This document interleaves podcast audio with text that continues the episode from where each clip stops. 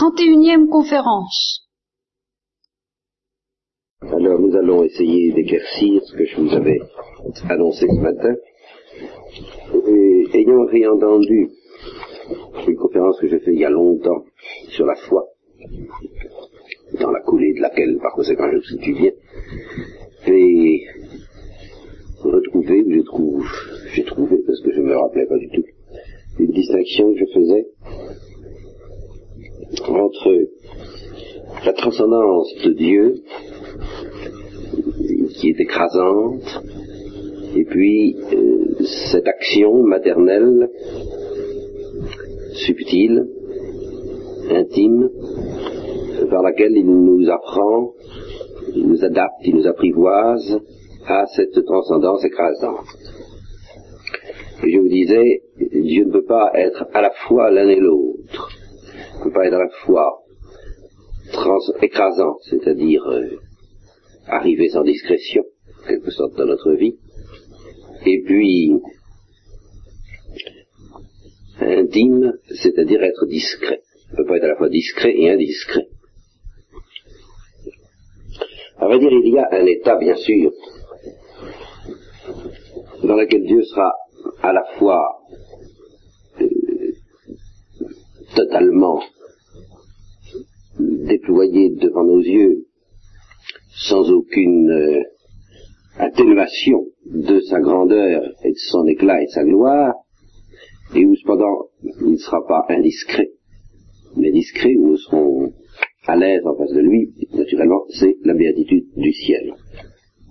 Je vous ai d'ailleurs expliqué souvent que cet état de d'adaptation dans lequel nous nous trouverons au ciel face à la transcendance de Dieu suppose quelque chose de, plus, je ne dis pas de plus haut, mais quelque chose d'autre que la vision face à face, à savoir le jeu des dons du Saint-Esprit euh, qui assure la circulation, comme je le disais dans cette conférence, entre le système de la vision béatifique, au sens où on parlera du système circulatoire, du système respiratoire en biologie, et le système de la vie, de la psychologie humaine. Il y a autre chose d'ailleurs qui assure la connexion entre la psychologie humaine et la vision face à face, c'est la science infuse. Il faut que je vous en dise un mot, dont je vous en ai déjà parlé d'ailleurs. Alors là, il y a encore bien plus longtemps. La vision face à face est inexprimable. Elle ne, pour exprimer ce que nous voyons, une seule, ce que nous verrons dans la vision, une seule parole euh, peut le faire, et c'est la parole éternelle, le Fils lui-même, le Verbe éternel lui-même. Cette parole, nous ne la proférerons pas, nous ne pouvons pas proférer le Verbe, nous nous contentons de la voir et d'être unis à cette parole et de trouver en elle le repos à notre besoin d'expression de ce que nous verrons. N'est-ce pas? Comme quelqu'un qui entendrait, si je peux dire, euh, devant un spectacle très beau, et qui éprouverait l'envie au fond de son cœur de chanter la beauté de ce spectacle, qui entendrait un chant qui, qui exprime oh, cela même qu'il veut exprimer en beaucoup mieux encore. Voyez? Et qui du même coup n'éprouve plus besoin de dire quoi que ce soit, parce que tout serait dit. Hein, c'est un peu ce qui se passera dans la vision quant à notre besoin de chanter notre louange. Nous continuerons à chanter la louange de Dieu, mais ce sera simplement pour, par surabondance, pour ajouter notre euh, complément humain à la louange éternelle que Dieu se rend à lui-même. Autrement dit, quand au ciel nous chanterons la louange de Dieu, ce sera pas pressé par le besoin que Dieu soit loué. Or, ce besoin sera satisfait d'abord par la vision du Verbe, et ensuite et secondairement par nos propres louanges.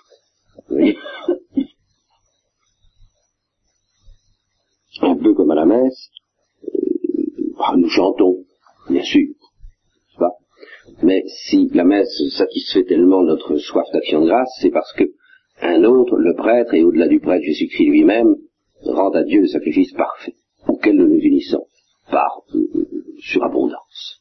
Bien.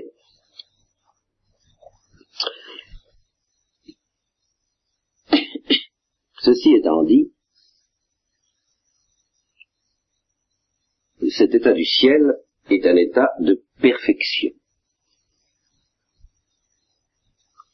Perfection de ce qui nous est offert à contempler, Dieu se dévoile totalement. Perfection aussi, et c'est là où nous allons arriver au cœur de la question, perfection de l'état dans lequel nous devons être pour supporter sans dommage, précisément, le contact avec la transcendance et avec la gloire de Dieu. N'est-ce pas? Nul ne peut voir Dieu sans mourir, disaient les heureux, et ça reste vrai. Non seulement sans mourir, mais sans mourir au péché aussi, sans connaître toute une préparation, toute une modification de notre être, qui nous est d'ailleurs apportée surtout par la vie divine elle-même, la vie divine, comme je vous l'ai souvent dit, nous apprenant à supporter la vie divine. La vie divine nous modifiant, faisant subir à notre intelligence, à notre cœur, à notre sensibilité, à notre imagination et à notre substance même une sorte d'alchimie, en vertu de laquelle nous devenons petit à petit à l'aise avec Dieu. Alors plus nous devenons à l'aise avec Dieu, moins Dieu est obligé de choisir entre se montrer très fort au risque de nous bousculer, ou se cacher pour ne pas nous déranger. Et c'est ce que je vous dis dans cette conférence, il y a toujours deux risques avec Dieu, ou bien qu'il se montre trop, et alors c'est écrasant, ou bien qu'il soit très discret, et alors on risque de ne même pas le reconnaître. Sauf que la transcendance de Dieu a toujours un de ces deux effets, ou bien d'être écrasante, ou bien d'être euh, insaisissable. C'est un des effets de la transcendance même de Dieu, par exemple. C'est un des effets de la transcendance de la présence eucharistique, d'être insensible. C'est précisément parce que c'est une présence très élevée que, comme Jacob, on peut y passer la nuit très tranquillement euh, et, et, ne pas le savoir, pas savoir que Dieu est là. On entre dans une église, Dieu est là. On devrait être foudroyé, on n'est pas foudroyé du tout. Pourquoi. Mais en vertu de la transcendance même de Dieu, qui alors ici euh, joue comme insaisissable. En conséquence, pour nous apprendre à le regarder et à le connaître, Dieu, tant que nous ne sommes pas mûrs pour cela, pour la vision face à face, a deux sortes d'actions. L'une que j'appellerais discrète et l'autre que j'appellerais indiscrète. L'action discrète consiste à nous transformer au plus secret de nous-mêmes, à nous travailler au long des jours, et même quand nous dormons. Le royaume des cieux vient à vous même quand vous dormez. D'abord à nous baigner dans son sang, c'est le baptême, à nous donner ainsi euh, tout un cortège de dons et de vertus, dont la présence est absolument insensible à l'âme de soi au moment même où elle la reçoit. En elle-même, euh, euh, c'est insensible. Un enfant qu'on baptise ne, s'aperçoit de rien, normalement. Et s'il s'aperçoit de rien, c'est précisément à cause de la transcendance même de ce qui lui est donné. Un don pareil, ou bien ça tue, ou bien on s'aperçoit de rien. Vous voyez, c'est le... Tant qu'on est trop grossier, pour être, pour lui faire face. C'est, comme une présence trop formidable, ou bien elle bouge, et alors on est, on est, on est mort, quoi. Ou bien elle ne bouge pas, et alors, euh, ben, on dit, ben, il n'y a rien. voilà.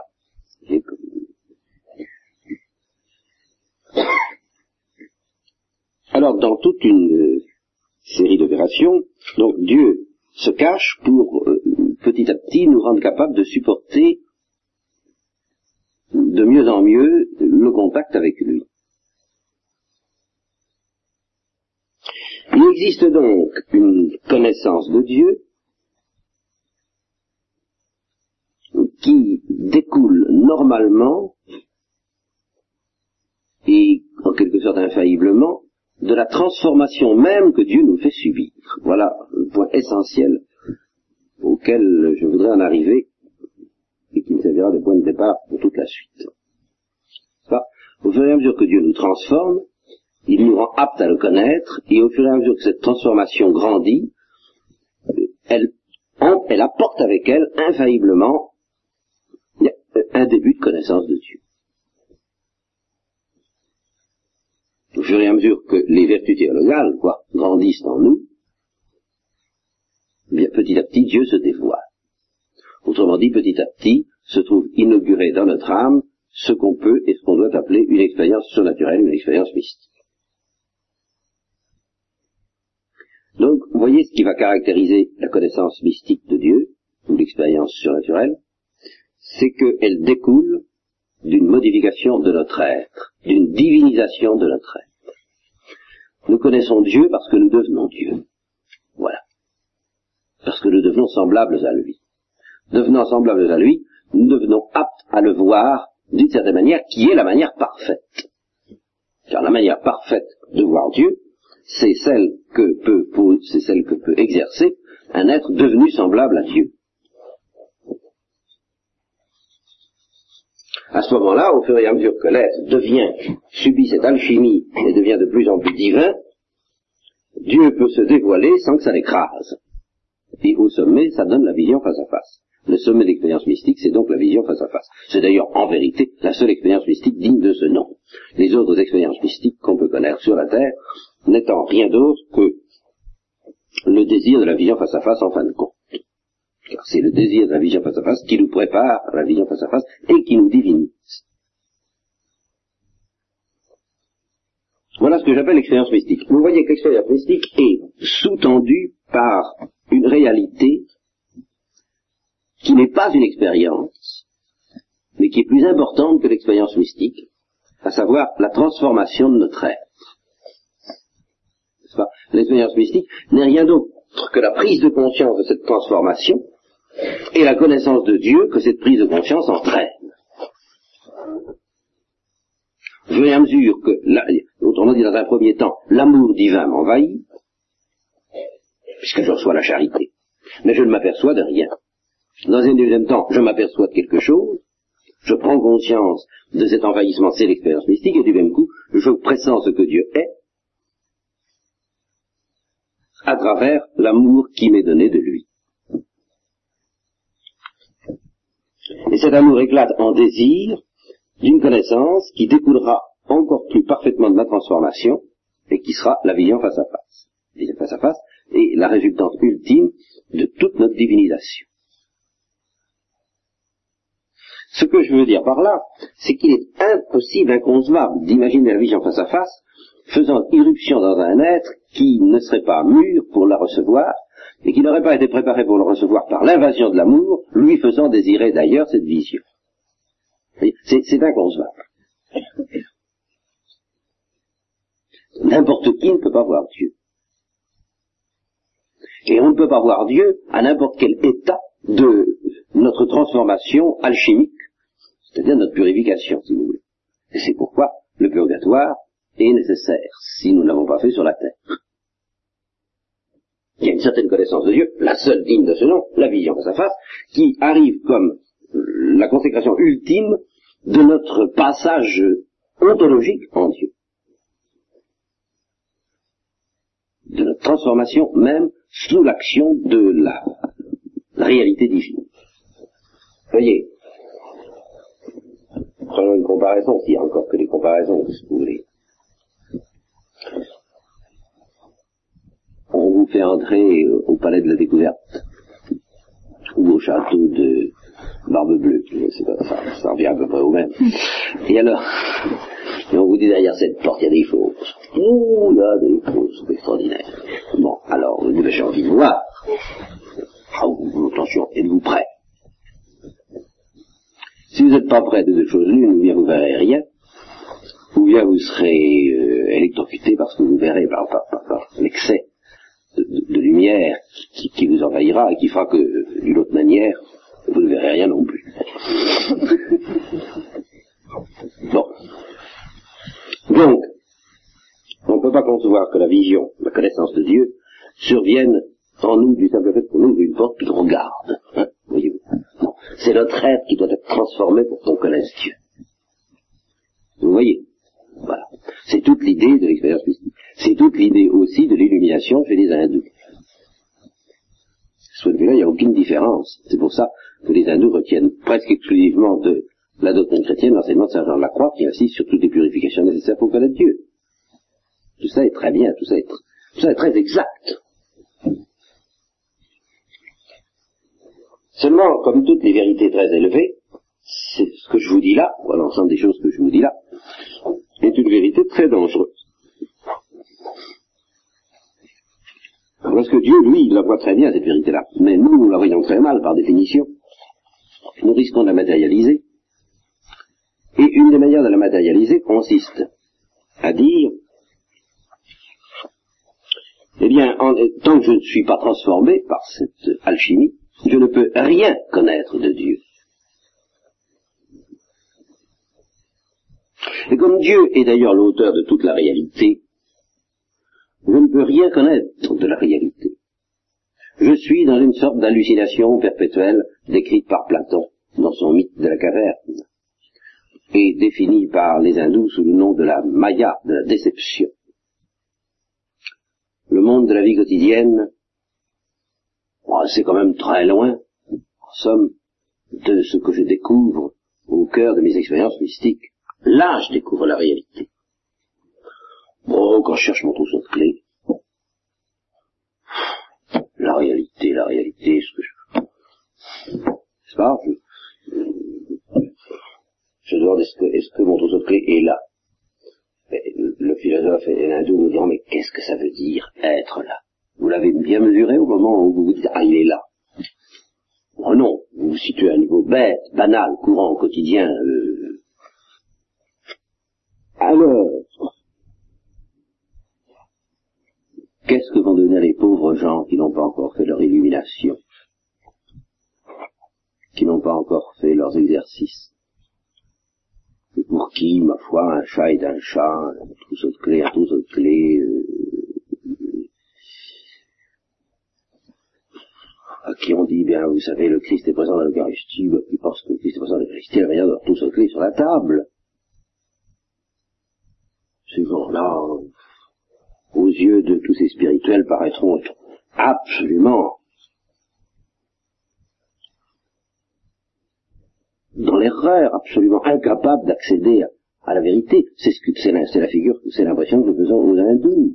Nous sommes très en arrière. Nous sommes au niveau de, hein, comme nous imaginons que quand le Christ était présent dans les, sur les routes de Galilée, on disait il est là, c'est comme trouve cette clé, c'était à ce niveau-là que ça se situait, oui, je vous dis, c'était pas à un niveau de méditation extraordinaire. Alors pour les hindous, c'est ridicule. Pas comme ça qu'on connaît Dieu. Voilà pourquoi l'essence de la tradition chrétienne, juive et abrahamique c'est de faire une distinction entre la connaissance mystique de Dieu et la connaissance prophétique de Dieu.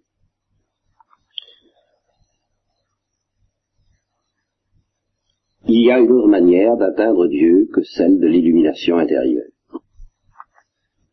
Cette autre manière est imparfaite. La prophétie est quelque chose d'essentiellement imparfait. C'est ce que dit saint Thomas. Elle consiste à entrevoir le monde invisible de loin.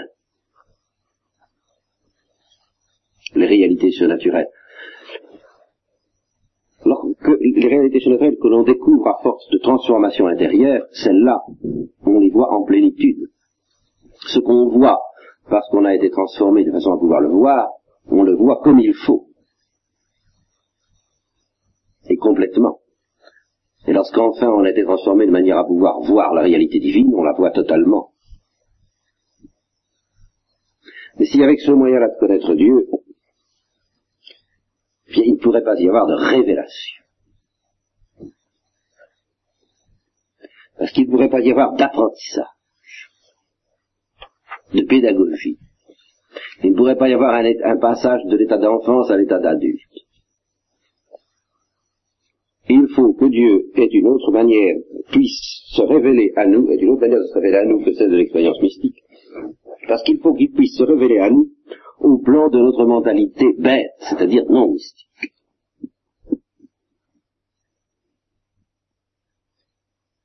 Et c'est ça la prophétie. Et c'est pourquoi, c'est pour cela que la prophétie est justement bouleversante.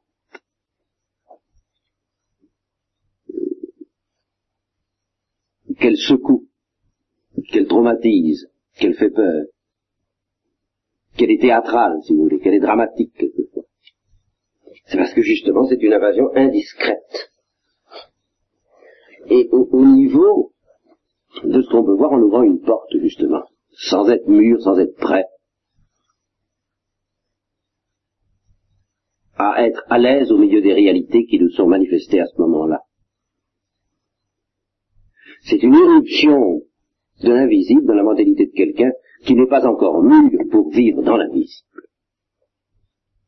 C'est ce genre d'éruption dont les hindous ignorent tout.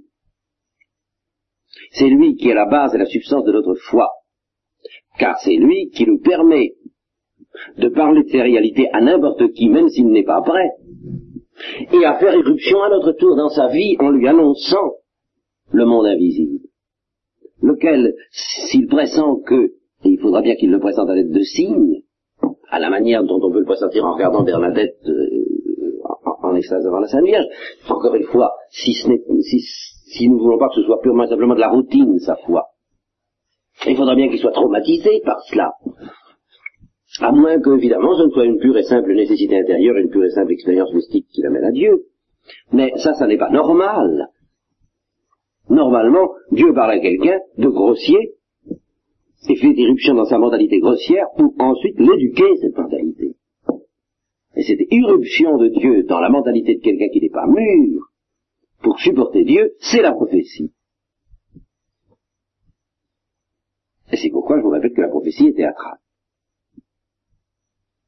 C'est quelque chose de foncièrement imparfait. Ce qu'entrevoit le prophète, il ne pourrait pas supporter de le voir parfaitement. Parce que finalement, ce serait voir Dieu, et il n'est pas mûr pour voir Dieu.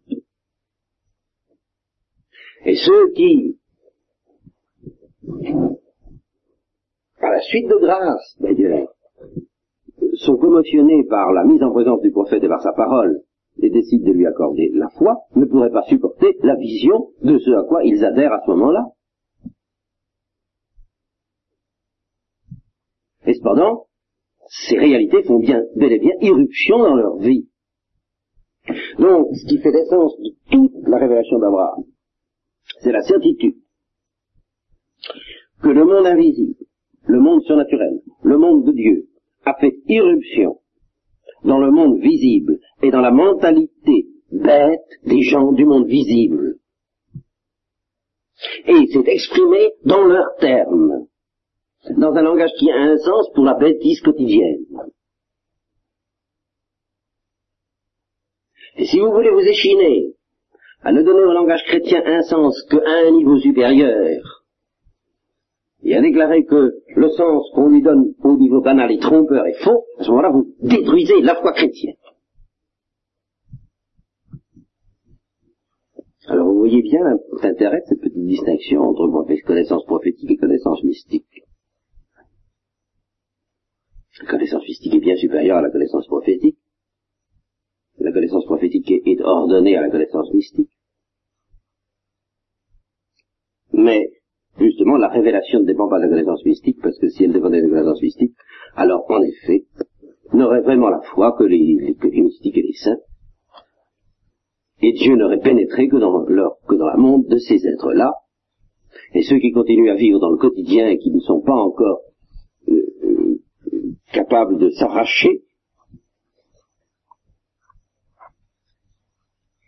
aux apparences et même aux attaches de la vie quotidienne, ne pourrait pas être en aucune manière dit en contact avec le surnaturel. C'est ce qui nous choque au fond dans le christianisme. C'est ce qui choque surtout les intellectuels et les aristocrates de la pensée. Qu'un paysan qui ne n'a aucune espèce de vivacité spirituelle, soit dit en contact parce qu'il a la foi avec le monde invisible d'une manière plus parfaite que n'importe quel euh, euh, philosophe et même peut-être n'importe quel mystique des autres religions. Ça pu ni profondément. Eh bien, la clé de cette affirmation, c'est la prophétie. Ça veut dire ceci, c'est que si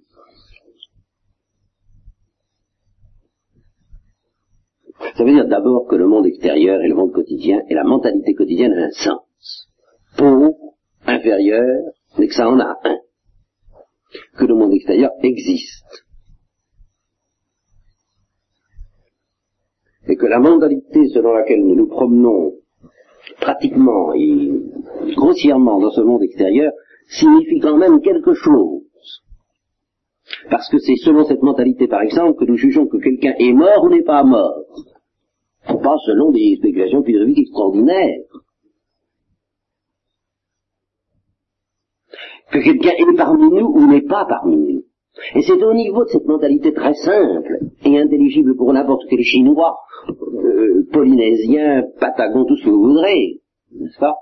C'est selon cette euh, conception très bête des choses, selon laquelle on sait que quelqu'un est parmi nous ou n'est pas parmi nous, que le Christ nous dit, je suis parmi vous jusqu'à la fin du monde. C'est pas selon une, une, perspective ni philosophique ni mystique. Parce que c'est une perspective prophétique, c'est une éruption par mode de prophétie. Étant donné que le monde extérieur a une consistance, et que si pauvre, si bête que soit la mentalité dont nous avons besoin pour nous y développer, elle nous met en présence du réel. Nous ne savons pas, évidemment, je cherche mon trousseau de clés, et le philosophe intervient, et, quand je dis mon trousseau de clés n'est pas là, il me dit, mais qu'est-ce que ça veut dire être là? Je lui dis, j'en sais rien, mais je sais que ça veut dire quelque chose. Voilà. Et quand il n'est pas là, je sais que ça veut dire aussi quelque chose. Et non seulement des choses purement pratiques, des conséquences purement pratiques, comme le veulent les anglo-saxons en général, mais quelque chose de spéculatif, des choses réelles. C'est très pauvre, mais tout part de là. Et c'est à ce niveau-là d'abord que je demande est-ce que Dieu existe ou non? Est-ce que Dieu est venu ou non? Près d'Abraham, près de Mahomet, près des prophètes d'Israël et dans la personne de Jésus-Christ. C'est à ce niveau-là, ce plan-là d'abord, parce que si vous répudiez ce plan-là, tout le reste, eh bien c'est Alors il n'y a plus qu'à se faire un doux en effet. C'est-à-dire à proclamer que toutes nos manières de penser à l'égard de la divinité sont radicalement trompeuses, fausses et décevantes, qu'il n'y a donc pas à se poser la question de savoir si Dieu existe ou n'existe pas, ça ne veut rien dire. Nous sommes trop bêtes pour que ça ait un sens valable. Et voilà pourquoi dans les, dans les traditions hindoues, vous pouvez adopter n'importe quelle philosophie, n'importe quelle conception des choses, n'importe quelle voie. L'essentiel, c'est que vous subissiez votre alchimie. Toutes vos conceptions sont également stupides. Alors, pour, hein, croyez en Dieu, n'y croyez pas, euh, soyez pour l'amour, soyez pour la connaissance, pour ce que vous voudrez, tout ça est également inadéquat, insuffisant. Alors subissez votre transformation, et puis vous euh, ayez une expérience mystique, une illumination, vous serez illuminé, et vous serez, et vous serez des choses qu'à ce moment-là vous ne pourrez pas transmettre aux autres, parce que les autres en sont à leur mentalité, dans laquelle on ne peut rien dire de vrai.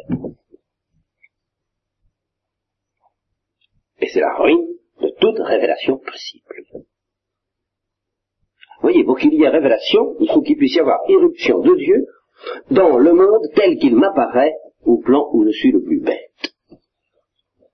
Voilà. Et c'est pourquoi ça fait si facilement figure de conte de fées. Parce que l'éruption de l'invisible dans le monde visible, tant que le monde visible n'a pas été affiné et purifié, tant que la mentalité de l'homme n'a pas été purifiée et affinée au point d'être de niveau avec l'invisible, eh bien ça fait l'effet du merveilleux, effectivement. Et il y a là d'ailleurs un danger pour l'imagination qui peut s'y complaire. C'est incontestablement un des signes les plus ennuyeux de l'islam que cet amour pour le merveilleux.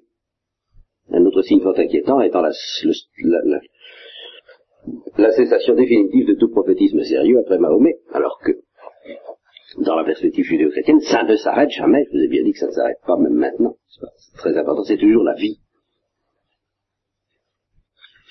Il reste que, entre fils d'Abraham, nous savons ce que, veut dire euh, la révélation. Nous sommes entre fils de prophètes. Nous sommes entre gens pour qui la prophétie a un sens. Et qu'en dehors de cette famille religieuse, de cette famille spirituelle, ça n'a aucun sens. Et que beaucoup de chrétiens, et de savants chrétiens à l'heure actuelle, séduits précisément par euh, des perspectives plus philosophiques, essaient de tirer le christianisme dans le sens voyez-vous, euh, d'une des conceptions possibles pour faire son expérience mystique, l'essentiel étant d'arriver à faire l'expérience mystique. Vous comprenez? Alors, à ce moment-là, c'est très bien, mais en effet, on ne peut pas dire que Dieu a vraiment un jour, tel jour, à telle heure, parlé à tel homme. Parce que ça, pourquoi est-ce qu'on ne peut pas dire ça? Parce que ça relève de la mentalité du trousseau de clé. Tel jour, telle heure, à tel moment, de telle façon, Dieu. Mais non, mais non. Quiconque subit la transformation est en présence de Dieu, et puis c'est tout. On ne peut pas dire que Dieu vient, va, s'en va, ceux qui sont plus grossiers. Dieu ne s'en va pas, Dieu ne vient pas. Vous voyez? Puis tout Et à ce moment-là, tout est par terre. Toute la foi. Pourquoi je vous ai dit Il y a deux manières, de découvrir Dieu. Une qui consiste à le découvrir parce qu'on est mûr, parce qu'on est prêt. Une qui est, qui est, qui est si je peux dire, euh, en continuité avec notre mentalité et notre être, alors là, c'est l'expérience mystique. Et une autre, qui est au fond une condescendance de Dieu, dans laquelle Dieu nous présente des choses que nous ne pouvons pas assimiler, que nous ne sommes pas mûrs pour assimiler. Et je vous dis, il y a d'ailleurs une profonde harmonie entre les deux, car c'est pour nous inviter à les assimiler que Dieu nous les présente, ces choses. Bien sûr, ce n'est pas pour que on reste éternellement content de savoir qu'on les a dans le tiroir, puisqu'elles se sont manifestées. Alors ça, c'est la mentalité dogmatique. Vous voyez? Qui peut être la mentalité dogmatique du prophète, comme la mentalité dogmatique du théologien. La mentalité dogmatique du prophète, Dieu est venu chez moi.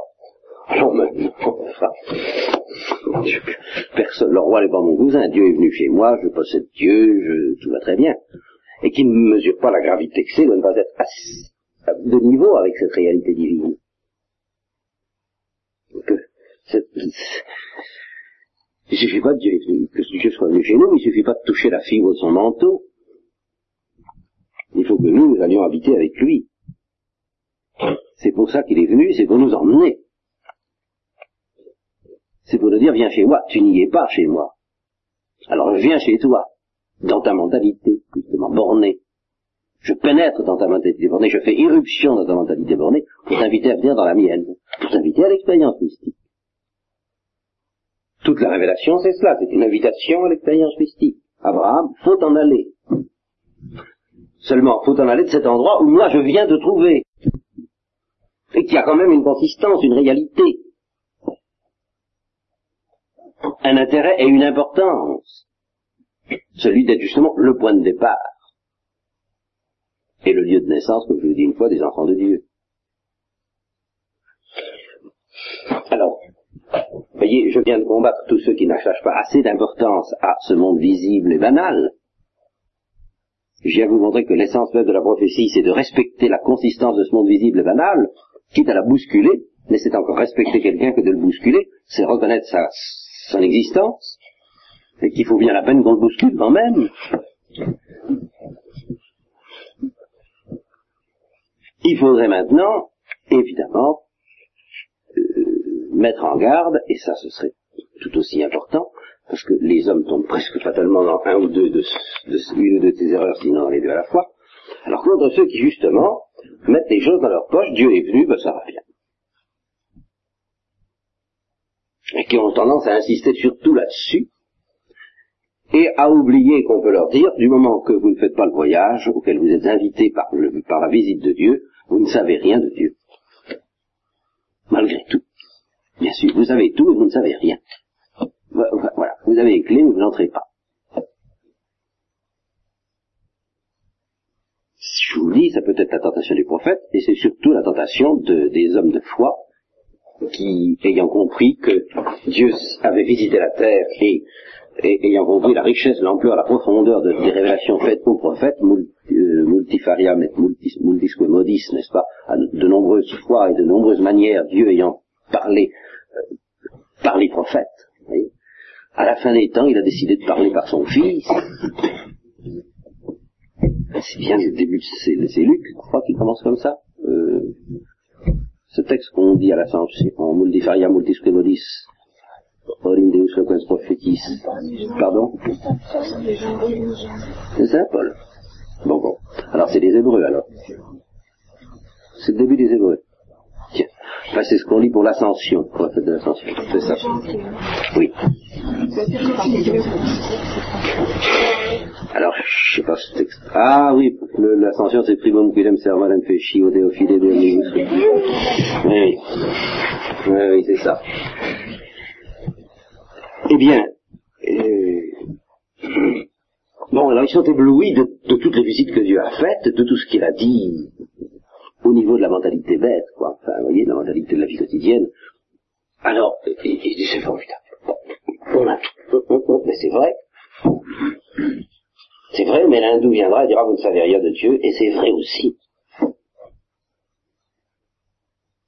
Seulement l'hindou ne sait pas que c'est en écoutant cette irruption de Dieu et ce qu'il a tout de même dit au niveau de notre mentalité bête, parce qu'elle existe, parce que Dieu l'a créée tout de même, et qu'on est bien obligé de partir de là, et que ça nous met vraiment en présence du réel, pauvrement et très obscurément et très confusément, mais réellement, et d'une manière suffisante pour discerner la vérité de l'erreur, la vie de la mort, l'être d'une honneur qui, qui, est toute la question. Ça nous permet de discerner l'être d'une honnête et la vérité de l'erreur, sans pouvoir dire, ni savoir en fin de compte ce que c'est que l'être, ce que c'est que la vérité. Ça c'est vrai. C'est en écoutant ce que Dieu a dit à ce niveau-là, et en croyant donc au réalisme de sa présence et de sa venue, à la manière dont nous croyons à la réalité des uns des autres, et non pas seulement en transposant ça au niveau d'une mentalité supérieure, c'est seulement en écoutant cela et en se laissant guider très bêtement, alors justement, oui, très bêtement, par celui qui est venu, l'incarnation n'est que le point suprême de, de, cette offre que Dieu fait à la mentalité quotidienne de, le saisir.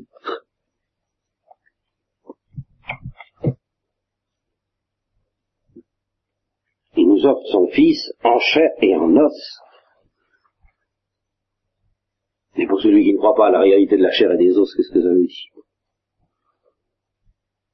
Comme le disait déjà un, prêtre dont j'ai dû vous parler, ça, qui à la suite, justement lui voulait toucher Dieu que, dans l'oraison, dans l'oraison, parce que là, alors, c'est, on dépasse un... Alors, je disais, mais alors, et la messe, dit, j'avoue, j'ai, j'ai de paradis. Forcément parce que c'est un réalisme, qu'est-ce que ça veut dire? Enfin, vous voyez, si on n'a pas ce, ce réalisme substantiel que le pain est là et le corps du Christ est là, la principale difficulté, il me semble au fond, la principale difficulté la foi dans l'Eucharistie, qu'elle dit bien, ça n'est pas ce que, je fais, ces sottises, à savoir comment Dieu peut-il se rendre présent dans une si petite hostie, s'il est tout puissant, qu'est-ce que ça le gêne, n'est-ce pas? C'est qu'il fait tout ce qu'il veut, comme dit l'évangile. C'est pas ça la vraie difficulté. Je crois que la principale difficulté, la seule par laquelle nous c'est de dire, mais tout cela relève d'une mentalité qui ne peut pas être la mentalité mystique, enfin, vous voyez, cette présence euh, matériel du corps du Christ. Ça s'adresse à... Est-ce que c'est comme ça que Dieu pense? Vous voyez? La, subtilité, la tentation. Dieu doit penser selon des concepts tellement différents, tellement plus élevés. Et c'est pour ça qu'on nous demande de, de présenter le dogme d'une autre manière maintenant. Comme si, en présentant le dogme d'une autre manière, on allait atteindre la mentalité divine. C'est l'aspect grossier, si vous voulez, de cette affirmation de la présence réelle. Grossier en sens que c'est c'est pas difficile à comprendre, il n'y a pas besoin de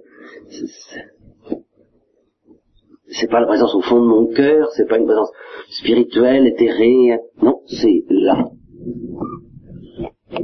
Alors là, quelque chose en nous répugne, parce que c'est de la mentalité, euh, c'est cette mentalité selon laquelle un professeur de philosophie idéaliste croit quand même au monde extérieur. Alors vous comprenez, croire à la présence réelle à ce niveau-là, oh, non, hein Et elle est. Alors je dis, ben, à ce moment-là, si on sait aller, si on ne défend pas l'irruption de Dieu dans cette mentalité, ce qui est exactement le phénomène du prophétisme, ben c'est fini. C'est fini de la foi, et après tout. Si la foi devait sombrer, je veux dire si la foi était une erreur. Mais, au plan apologétique, au plan de la discussion en faveur de la foi, je dirais c'est pas seulement fini de la foi, c'est fini de tout. Parce que je mets au défi celui qui veut réputier toutes ces données élémentaires et qui est vraiment lucide de garder sa tête sur ses deux épaules, c'est fini, quoi. Tout, tout sombre, cette espèce de délire. Nous sommes en effet dans un délire. Mais de ce délire, pour ma part, je n'aurai aucun espoir de sortir si dès le début nous sommes un peu en présence de la réalité quand même. Enfin, là, mon propos ce soir n'est pas de faire l'apologétique de la foi. Je m'adresse à des personnes qui sont censées avoir la foi. Et, je vous dis seulement, attention, allons jusqu'au bout. Ça veut dire que nous ne rencontrons pas Dieu seulement au terme d'une expérience mystique, mais que nous le rencontrons d'abord chez nous, parmi nous. Et qu'il vient chez nous, parmi nous, prophétiquement, tout ce que nous croyons, je vous le répète, est la suite et le fruit de ces invasions prophétiques, dont l'invasion suprême est l'incarnation, le mystère de l'incarnation, c'est le point suprême, comme le présente le texte des Hébreux, du début de l'Épître aux Hébreux, le point suprême du prophétisme. Alors, pour nous apprendre l'expérience mystique, effectivement, pour nous apprendre à voler au ciel. Mais alors, voilà, eux seuls, seuls ces êtres, qui sont à la fois de ce monde et pas de ce monde, qui sont pas de ce monde par leur origine, mais qui sont de ce monde par leur présence dans ce monde, selon la mentalité la plus basse, la plus courante, la plus pauvre, avec laquelle nous traitons des choses de ce monde.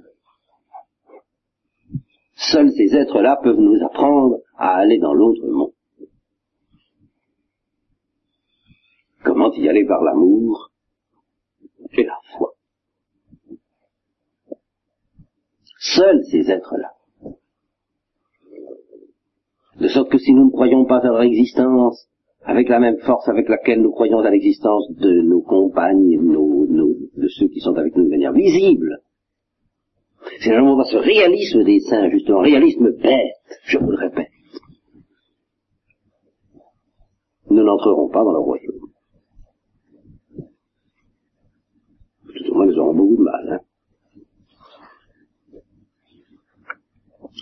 voilà pourquoi je vous disais ce que,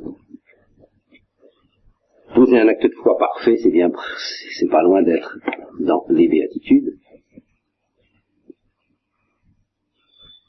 Pourquoi? Parce que poser un acte de foi en perfection, c'est la vraie manière d'être relié tel que nous sommes dans notre pauvreté, dans notre concerté encore au médecin. Qui lui va nous, nous raffiner le palais, comme dirait Saint Jean de la Croix. Pour que nous puissions saisir Dieu alors en effet à un autre niveau, certain un niveau qui lui ne se laisse pas exprimer en termes de vie courante, certainement. Et que chante perpétuellement Saint Jean de la Croix. Aucun doute. Mais Saint Jean de la Croix, fils de prophète, nous dit bien que c'est par la foi que l'on pénètre dans ce monde. Et alors c'est là où vraiment les, les Jean et autres qui ont étudié Saint Jean de la Croix en essayant de l'assimiler aux traditions hindoues n'ont vraiment rien compris parce que la foi de Saint Jean de la Croix, ben, c'est la foi du charbonnier quand même. Voilà.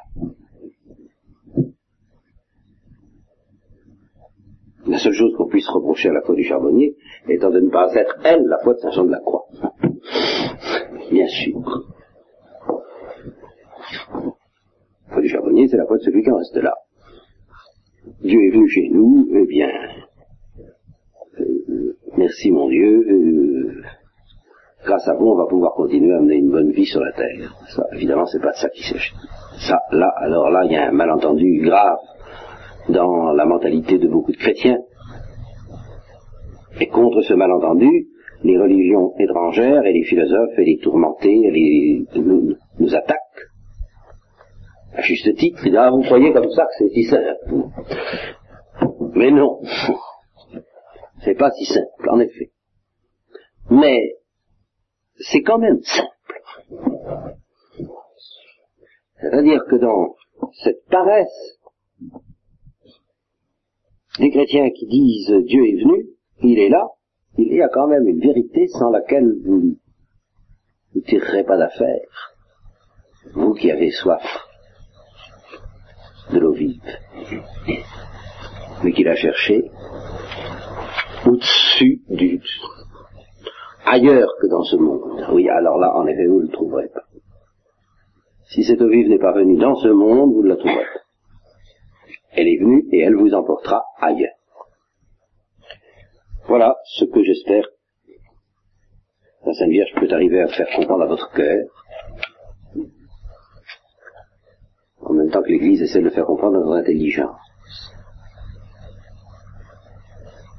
Ce que je voudrais, c'est vous rendre plus consciente du trésor qui est le nôtre, voyez qui est le nôtre à nous, fils d'Abraham. J'en reviens toujours à cela parce que, euh, certes, alors là, l'islam a bien dévié à bien des points de vue. Les juifs ne sont pas allés jusqu'au bout. Mais c'est bien dans la ligne de cela. C'est cela que la mentalité moderne ne veut pas comprendre. C'est le prophétisme. C'est cela qu'Intérieur de Chardin évacue de sa conception du monde chrétien. C'est le prophétisme. Ça qui l'embête. Hein Là est le danger majeur pour les chrétiens d'aujourd'hui. Et alors, nous, contemplatifs, eh nous devons être des contemplatifs de l'incarnation. C'est-à-dire que nous adressons à un frère venu parmi nous, à une mère qui est au ciel mais qui est en même temps parmi nous, apprendre à, ou bien sûr, à aller dans cette région où les idées ne conviennent plus, où Saint Jean de la Croix dit qu'il n'y a plus d'idées. Ah, c'est vrai. C'est vrai. Mais pour pénétrer avec, en toute sécurité dans cette région éminemment dangereuse, parce qu'au-dessus des forces humaines et que le démon rôde et jaloux de nous voir y pénétrer, eh bien, il faut avoir quelques idées simples et très bêtes, que j'appellerais des idées d'enfant de cœur, pour rappeler la parole du curé d'Ars à ce monsieur très distingué qui voulait disputer avec lui, et qui lui disait, moi je ne sais pas disputer, disait le curé d'Ars, mais je n'ai pas la foi, monsieur le curé, alors il dit, bah, écoutez, vous en savez moins qu'un enfant de cœur, alors. Voilà. Donc, soyons heureux de ce que nous avons reçu, mais en même temps, évidemment, pensons que nous en rendrons compte. Il est certain que si tous les chrétiens qui ont une foi solide donnaient l'impression d'être autant tourmentés par Dieu, dans la paix, dans la douceur et dans la joie, mais tourmentés par Dieu, que ceux qui n'ont pas la foi sont tourmentés par la recherche de la vérité, je pense que ça les aiderait. Ça, aiderait les incroyants à éviter un certain nombre d'erreurs, certainement. Ça les rendrait peut-être plus coupables. Enfin, ça serait un peu plus la, la révélation du secret des cœurs. Dieu ne s'est pas dérangé pour qu'on ne se dérange pas. Dieu n'est pas venu à côté de nous comme la Sainte Vierge auprès de Catherine Labouré sur le fauteuil qu'on peut voir et toucher. Hein Là, ça, à quelques centimètres mesurables selon le système métrique de la Révolution française. La Sainte Vierge n'est pas venue là pour qu'on en reste à une mentalité de centimètres et du monde quotidien, non, évidemment. Mais pour qu'on ait soif de partir. Il y a deux jours, je suis allé rendre visite à une religieuse qui va probablement mourir dans quelque temps. J'ai eu vraiment l'impression d'avoir affaire à quelqu'un qui est dans un hall de gare, vous voyez, parce que euh, elle a vraiment envie de partir. C'est authentique. C'est simple, c'est vrai. Puis c'est quelqu'un de, c'est une Alsacienne très solide, croyez-moi. Alors elle, vraiment, ça, au monde extérieur, ça existe, mais elle a envie de le quitter. Très simplement. J'avais envie de, presque de lui dire, euh, souhaiter, euh, mon voyage, elle lui donner quelques commissions pour moi. Enfin, euh, l'impression qu'elle allait prendre l'avion d'un moment à l'autre. C'est ça, quoi. Ça vient de ce que toute sa vie elle a vécu pour laisser creuser en elle le désir de prendre cet avion. Et bien demander à Sainte Vierge qu'elle maintienne en vous ces deux choses-là. Le sens du réel, les deux pieds sur la terre, et la soif du ciel.